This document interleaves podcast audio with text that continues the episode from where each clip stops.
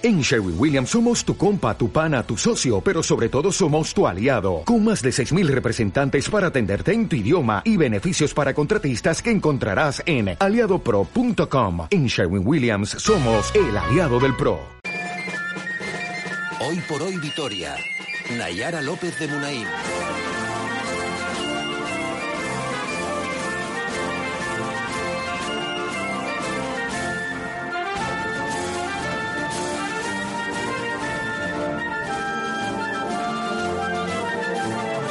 En los próximos minutos vamos a hablar de la Virgen Blanca, la que hoy honramos, evidentemente en el contexto que estamos viviendo, la Virgen Blanca, patrona de la ciudad, y muchos pueden pensar que lleva siéndolo muchos siglos, pero lo cierto es que en la ciudad había cultos a otras vírgenes. Y por cierto, la hoy cofradía de la Virgen Blanca nace como cofradía de artesanos, en concreto de cereros, es decir, artesanos dedicados a las velas. De esa y demás curiosidades e historia vamos a hablar en los próximos minutos y lo hacemos con Isma García, arqueólogo, doctor en historia medieval y miembro del grupo de investigación en patrimonio construido de la UPV. Isma, ¿qué tal? ¿Cómo estás? Hola, ¿qué tal, Nayara? Muy bien. Aquí está. Bueno, que hoy nos parece eh, impensable, pero hace tiempo, eh, y no hablamos de siglos remotos, la Virgen Blanca, digamos que no era la única en la ciudad, ¿no?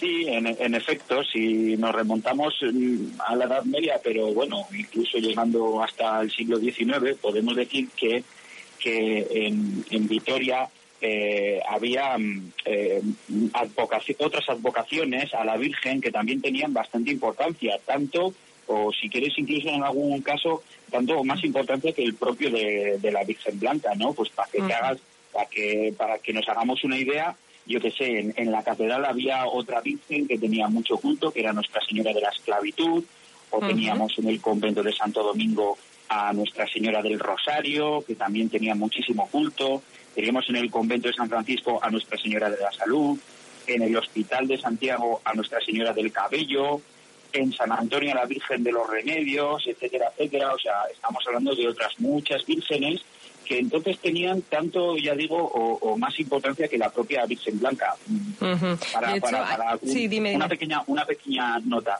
Eh, Sí. este Joaquín de Landazuri, el gran historiador de, de, de, la historia de nuestra ciudad y de la historia de Álava, eh, en la introducción de su, de su libro sobre, sobre esta historia, eh, dedica la obra eh, a la Virgen del Rosario y, y, y, en su obra le dedica un espacio muy pequeñito, muy pequeñito a la, a la Virgen Blanca que eso nos está dando idea de que a finales del 18 pues el culto de la Virgen Blanca por supuesto existía, tenía su importancia, pero se codeaba con otros, ¿no? Vamos a decir.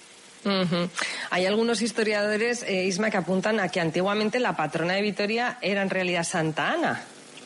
En efecto, estos, el, el, que más ha escrito sobre el tema fue un investigador, Núñez de Cepeda, a, a principios de, del siglo que escribió eh, a principios del siglo XX y que nos, nos, nos da cuenta de, de, esta, entre comillas, curiosidad, pero uh -huh. de, que, de que la primitiva eh, patrona de, de, la ciudad eh, fue Santa Ana, ¿no? La, la madre de, de, lo que es la Virgen.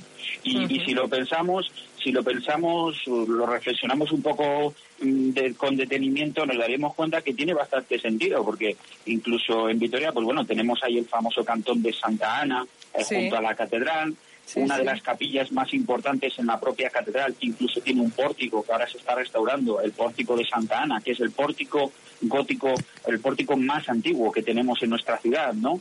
Um, pero también había una importante capilla de Santa Ana en, el, en, el, en la propia iglesia de San Miguel. Curiosamente, justo en el lugar donde se encuentra la actual capilla de la Virgen Blanca, ¿no? Uh -huh. Es decir, bueno, pues eh, Santa Ana, desde luego, tenía mucho predicamento desde, desde la Edad Media y, y todo apunta que, que, que, la festividad mayor que había en Vitoria, de hecho, en, en, en antaño, era el 26 de julio, que, que fue que fue anteayer, que fue el día de, de Santa Ana. ¿no? Eso era la fiesta mayor de Vitoria, era, era justo ese día, ¿no? Uh -huh. Bueno, y no, y no hace tanto. Bueno, eh, ¿cuándo cambia todo esto? ¿Cuándo se sitúa la Virgen Blanca ya oficialmente, digamos, como patrona de la ciudad? Tenemos que irnos a los años 20 del siglo XIX. Hay una real orden de 1822 que dice, les dice sí. a las ciudades, oye, tenéis que elegir ya patrón sí, o patrona, sí, ¿no? Sí, sí, sí. Esto, tiene, tiene su sentido y, y, y, es curioso porque el sentido tiene mucho que ver con, con la cuestión económica y fiscal. Eh, bueno, pues en ese, en ese, sí, sí, sí, en estos años, desde, desde el gobierno eh, central, pues eh, de alguna forma quieren poner orden en, en, los, en las cuentas públicas, en los dineros públicos, ¿no?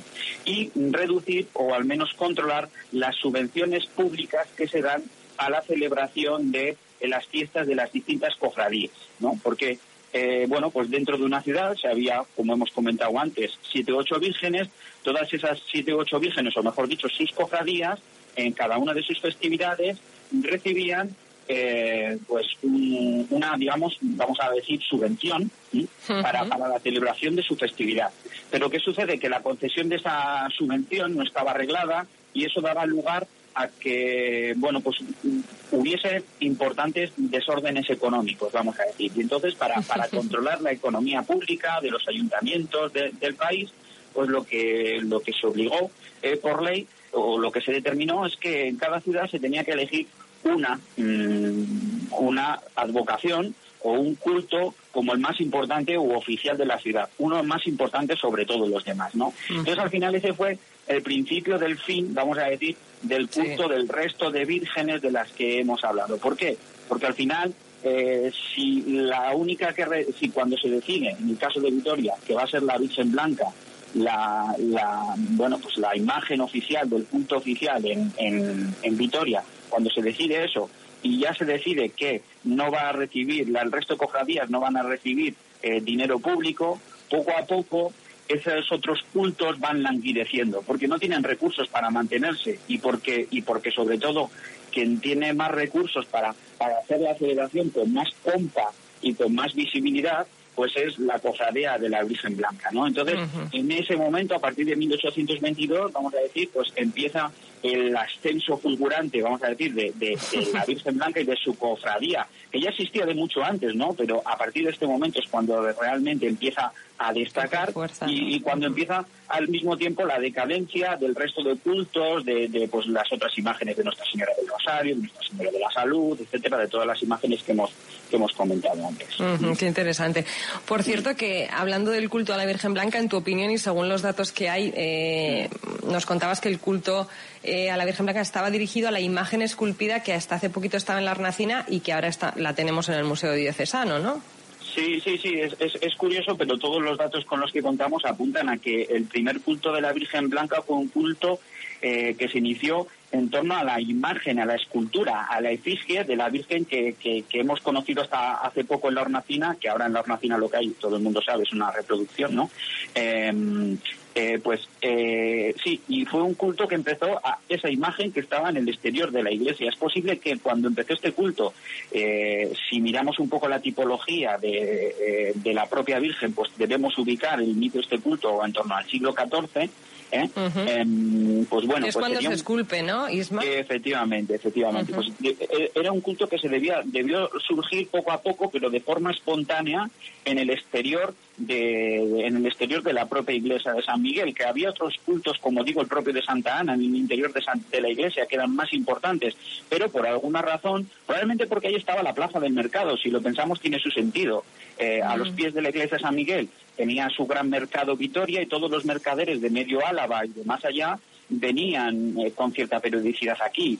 Es casi, tiene bastante sentido que, que, una imagen, que la Virgen, que al final sobrevuela toda esa plaza del mercado, pues al final acaba, acaba, acabe atrayendo el culto de las gentes, ¿no? Entonces, eh, todo apunta a que el origen está con esa imagen del exterior, porque luego ya todo lo que es la capilla que se, eh, que se construye al interior y las imágenes de madera que se hacen para venerar en el interior y, sacar en las procesiones, pues esa ya es otra historia, ligeramente más tardía, ¿no?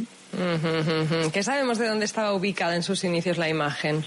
Pues eh, es una imagen bastante peregrina, peregrina. Se ha movido, ¿no? Se, ha movido, ¿no? ha tenido diversas ubicaciones dentro de la iglesia. Eh, bueno, el primer, la ubicación bastante lógica es lo que llamamos el, el, parteluz del pórtico de la iglesia de San Miguel. Si, si hoy entramos eh, al soportal antes de entrar a, lo que es la propia iglesia de San Miguel y nos fijamos en el parteluz, el parteluz pues eh, ahora está ahora mismo, no lo ocupa mm, en ninguna imagen. Hasta hace poco lo han ocupado imágenes que no se correspondían con la original. Hay que pensar que ahí es donde estuvo eh, originalmente la imagen de esa Virgen primera, de esa primera Virgen blanca. ¿Por qué? ¿Por qué pensamos que esto es así? Pues solo no tenemos que salir de Vitoria para ver otros pórticos con vírgenes en el Parteluz. Lo tenemos en, el caso del pórtico de San Pedro, lo tenemos en el caso del pórtico de, Santa María, en la catedral. Entonces, al final, esa hay que pensar que sería su ubicación general, eh, original, perdón. Eh, el, el Parteluz de, lo que es el, pórtico, de la portada principal de la iglesia. Posteriormente, pues al final se van construyendo soportales que de alguna forma protegen ese pórtico, pero al mismo tiempo que se construyen esas esas edificaciones que lo que hacen es proteger de la lluvia, proteger de los de las inclemencias del tiempo ese pórtico, pues también ocultan esa imagen, ¿no? Y al ocultarla, pues pues parece que su que su celebración o su culto podría haberse afectado. Por lo tanto, lo que hacen es moverla de, ubicación. Y eh, otro de los lugares donde, donde estuvo muchísimo tiempo eh, fue, bueno, pues donde hoy se ubican, para, donde hoy está la sacristía, que para la, que la gente se haga idea desde el exterior sería donde están las escaleras que suben desde la balconada de San, de San Miguel hasta la Plaza del Machete. Más o menos donde están esas escaleras, ahí en, en uno de los contrafuertes, se reubicó eh, la primitiva imagen de la Virgen Blanca que, y que permaneció allí hasta, hasta el año 1788, en que de nuevo la reubicaron y la llevaron al, lugar de la hornacina, que es donde la hemos conocido últimamente. ¿no? Nosotros, vamos. Sí. tú hablas precisamente y, por eso se dan estos movimientos de, de la Virgen, estos traslados, de que, claro, tenía mucha importancia que la Virgen estuviera visible a los ojos de los devotos, ¿no? Claro, efectivamente, porque los, los cultos, los cultos más potentes, eh, a poco que eches una mirada sobre la historia, te das, te das cuenta que surgen eh, en su origen de una forma espontánea. Eh, bueno, y, y, es lo que comentábamos antes, y yo creo que esta imagen es importante, ¿no? Eh, hay que pensar que la Plaza del Machete y el entorno inmediato eran los lugares donde se celebraba el mercado en Vitoria, entonces al final es un lugar donde afluye eh, mucha gente, eh, en, no solo de Vitoria, sino de lugares muy distantes. Entonces es, es muy habitual que, que en estos lugares acaban surgiendo cultos, pues, pues en principio mm, sin mayor intención simplemente pues tenemos una imagen, una virgen, como hay otras tantas, como ya hemos dicho en otras iglesias, eh, en un parte luz, y, como por allí pasa tanta gente, pues la gente, pues imaginemos, eh, empieza desde, desde empezar a santiguarse un sin más, y poco a poco, poco a poco, eso, eso acaba convirtiéndose en una costumbre, y al paso de las décadas, eso va, va convirtiéndose en una corriente y en un culto. Y, y, una virgen que quizás al principio no tuviese una denominación concreta como la imagen, de, como la Virgen Blanca, sino simplemente sería una Virgen que recibía culto, pues poco a poco va, va adquiriendo importancia y, va, va acabando donde, donde, donde acaba, con la importancia que tiene eh, hoy día en la actualidad, ¿no? Es decir, se va consolidando ese culto que puede empezar como algo, pues lo que tú decías, como algo tan sencillo como santiguarse delante de la imagen, que lo, lo que decíamos, está visible a los ojos de los devotos y de ahí la cosa va creciendo, ¿no? Eh, exactamente. Y claro, pues al final ese culto acaba eh, consolidándose y las primeras consolidaciones de este tipo de cultos siempre tienen que ver con la formación de una cofradía. Eh, cuando se forma una o varias cofradías en algunas ocasiones en torno al culto de una imagen, ese es el momento, por así decir, ya de, de, consolidación, de asentamiento de ese culto. Eh, ya pasamos de lo espontáneo a algo mucho más normativo, algo mucho más reglado, algo mucho más seguido, ¿no? Bueno, pues eh, precisamente hablamos de la cofradía de la Virgen Blanca, que originalmente, lo decíamos, fue una cofradía de artesanos y más concretamente, Isma, de cereros, eh, que eran los profesionales que trabajaban la cera para hacer velas, ¿no? Sí, podríamos preguntarnos eh, sobre el origen de esta cofradía y por qué los cereros, por qué especialmente los cereros acabaron, no sé, eran la gente del oficio más importante de la ciudad y, y, por eso acabaron siendo la cofradía más importante de la ciudad. Bueno, yo creo que no es exactamente así. Si vamos a los orígenes de la propia cofradía, que nos tendríamos que remontar, o sea, a los orígenes oficiales eh, que, en el que contamos documentos escritos, pues sería principios del siglo XVII, aunque posiblemente la, cofradía existe ya desde, desde antes. Eh, bueno, pues todas en, en, aquellas remotas épocas todas las cofradías de las distintas capillas y de los distintos cultos que había en las distintas iglesias de Vitoria tenían que ver con eran cofradías de oficio todas eran de algún oficio en este caso, el de la Virgen Blanca era el de, los tereros, como había, como había otras, ah, como había otras tantas, ¿no? Entonces, ¿qué sucede? Bueno, pues que al final eh, parece o cuando echamos la vista atrás y, cuando perdemos un poco de vista ese detalle que hemos comentado al principio, importante, de esa ley de 1822, que es realmente la que eh, marca un antes y un después en el culto a la Virgen Blanca, pues parece, eh, cuando hacemos la historia de la propia cofradía, uno se pregunta, bueno, aquellos tereros, ¿qué pasa? ¿Que eran, que eran la gente más importante de la ciudad? ¿Era el oficio más importante? No, era un oficio más, como tantos otros, pero es que también había otros tantos cultos que, como ya hemos visto, eran muy importantes, ¿no? Entonces, digamos que en el punto de partida, ahí en la Edad Media, de, todas estas cofradías, eh, todas partían más o menos de un mismo principio, todas partían con, un, con más o menos desde los mismos puntos. Lo que pasa es que la suerte que han tenido unos y otros al cabo de al cabo de los siglos ha hecho que unos despunten y otros desaparezcan, ¿no? Así es un poco lo que lo que explica por qué los cereros, ¿no? O sea, que no, eran, no tenían ni más relevancia ni menos, simplemente que ellos, lo que decíamos, mm. a partir de que eh, sea elegida la, la Virgen es cuando, eh, como culto oficial, es cuando despuntan, ¿no? Exacto. Reciben las subvenciones y poderosos caballeros don dinero. Ese, ese, momento, ese momento es el momento clave. Ese es el momento clave. Que habría que preguntarse también eh, cómo fue el proceso de elección. Claro, ¿por qué se eh, decantaron por esa virgen, no? Claro, claro, eso es, eso es muy interesante. Yo, eso es un tema que está por investigar, eh, pero bueno, un poco, eh, digamos, mirándolo un poco superficialmente por los pocos datos que, que, controlo, pero de forma superficial, ya digo que no me, no me he lanzado a investigar esa cuestión en concreto, sí que da la sensación de que poco a poco el culto a la Virgen Blanca cuando llegan ya principios del siglo del siglo XIX mm, ya es de alguna forma el culto de una oligarquía, de una burguesía poderosa, especialmente poderosa en Vitoria. ¿eh? Eh, entonces, digamos que no es una cofradía, cuando estamos hablando de la cofradía de la Virgen Blanca a principios del XIX, no estamos hablando de una cofradía con cofrades que están a la misma altura de otros cofrades. Hay cofrades, mm, cofradías muchísimo más modestas, porque la gente que los compone es, gente de oficios mucho más modestos, y sin embargo, cuando la cofradía de la Virgen Blanca llega al siglo XIX, pues está ya muy relacionada con una oligarquía, con una burguesía que está muy cerca del poder en la ciudad. Pues gente del ayuntamiento, regidores, etcétera, etcétera. Entonces esto probablemente es lo que decanta o lo que, sí, lo que al final hace que, que al final se, se elija a la Virgen Blanca eh, sobre otras, que resulta muy sorprendente porque la Virgen del Rosario, por ejemplo, era importantísima, la del convento de Santo Domingo. Pero en fin, pues sí, sí, sí, sí, sí.